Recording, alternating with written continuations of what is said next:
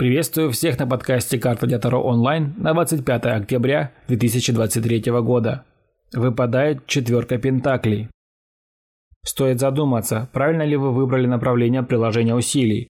Нередко бывает, что карта указывает на то, что вы тратите время и свои силы на действия, которые лишь вредят реализации ваших планов. Получив такую карту дня, нужно задуматься, правильно ли вы спланировали день, Достойна ли мотивация предполагаемых действий? В противном случае можно получить нечто противоположное желаемому. Если вам нужен личный расклад на любой вопрос или ситуацию, вы можете заказать его у меня. Подписывайтесь на Boosty. Подписка на Boosty дает вам ранний доступ ко всем моим раскладам, а также возможность заказать его лично у меня. Подписывайтесь. До новых встреч.